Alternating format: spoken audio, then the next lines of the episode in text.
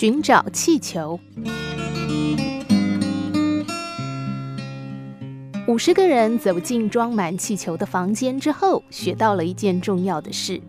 这五十个人原本是来参加研讨会，演讲者突然停下来，并且开始小组活动。他做了一个奇怪的要求，他给每个人一个气球，请他们在气球上用麦克笔写上名字，接着把这些气球收集起来，放到另外一个房间里。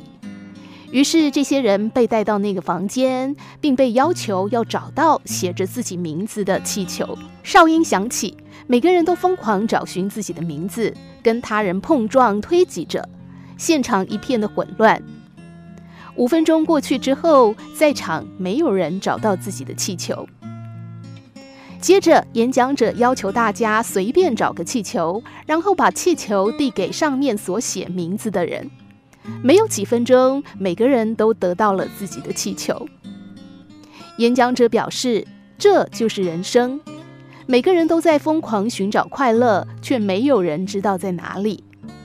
快乐其实取决于周遭的人，给别人快乐，你就会得到你的快乐，而这就是活着的意义。此外，做事是要有方法的，好的方法能让事半功倍，不至于瞎忙。一个人不管再努力，能力都有限。